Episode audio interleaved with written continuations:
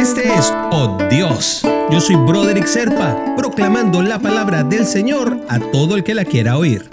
El devocional de hoy nos lleva hasta Proverbios, capítulo 11, versículos 24 y 25. Unos dan a manos llenas y reciben más de lo que dan. Otros ni sus deudas pagan y acaban en la miseria. El que es generoso prospera, el que reanima será reanimado. Y es que la generosidad es uno de los dones del Señor, es un tesoro precioso, es un atributo que demuestra perfectamente la forma en que Dios nos, nos trata a nosotros. Eh, él con gran generosidad, por ejemplo, nos dio a Jesús y, hizo que entregara su vida por nosotros para lograr lo que Él quería dar a demostrar, para enseñar con el ejemplo, en el dolor de su carne, lo que Dios quería darnos para nosotros. Él además nos brinda todas las cosas esenciales para nuestra vida. Esas por las que a veces ni siquiera, no es que no agradezcamos, es que ni siquiera nos percatamos que existen, como el aire que respiramos, como el agua que tomamos o las comidas que nosotros ingerimos, como, como el, el sentimiento que tenemos en un momento determinado por una persona. Todas esas cosas vienen del Padre. Y a veces por, por sobreexcedido, a veces Dios nos da las cosas mucho más de lo que nosotros las necesitamos.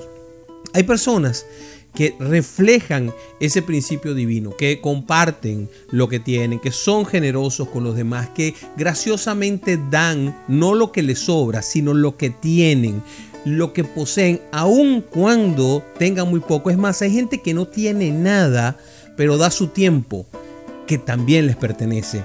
Y estas son cosas que hacen que uno sea diferente a los ojos de Dios.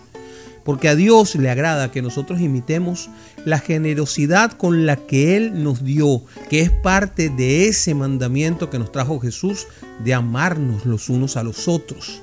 Esa recompensa para el que da con alegría y el que se interesa por los demás es una recompensa tremenda y no es la salvación, porque la salvación la da Dios por gracia y la reparte a su gusto y a su, a su forma y a su estilo. ¿Ok?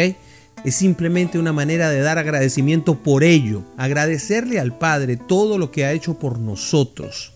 Y uno puede hacer multiplicar las bendiciones recibidas, repartiéndolas a los que los necesitan. Porque si Dios sabe que tú las cosas que recibes empiezas a darlas, también empieza a darte más, para que tengas más para repartir.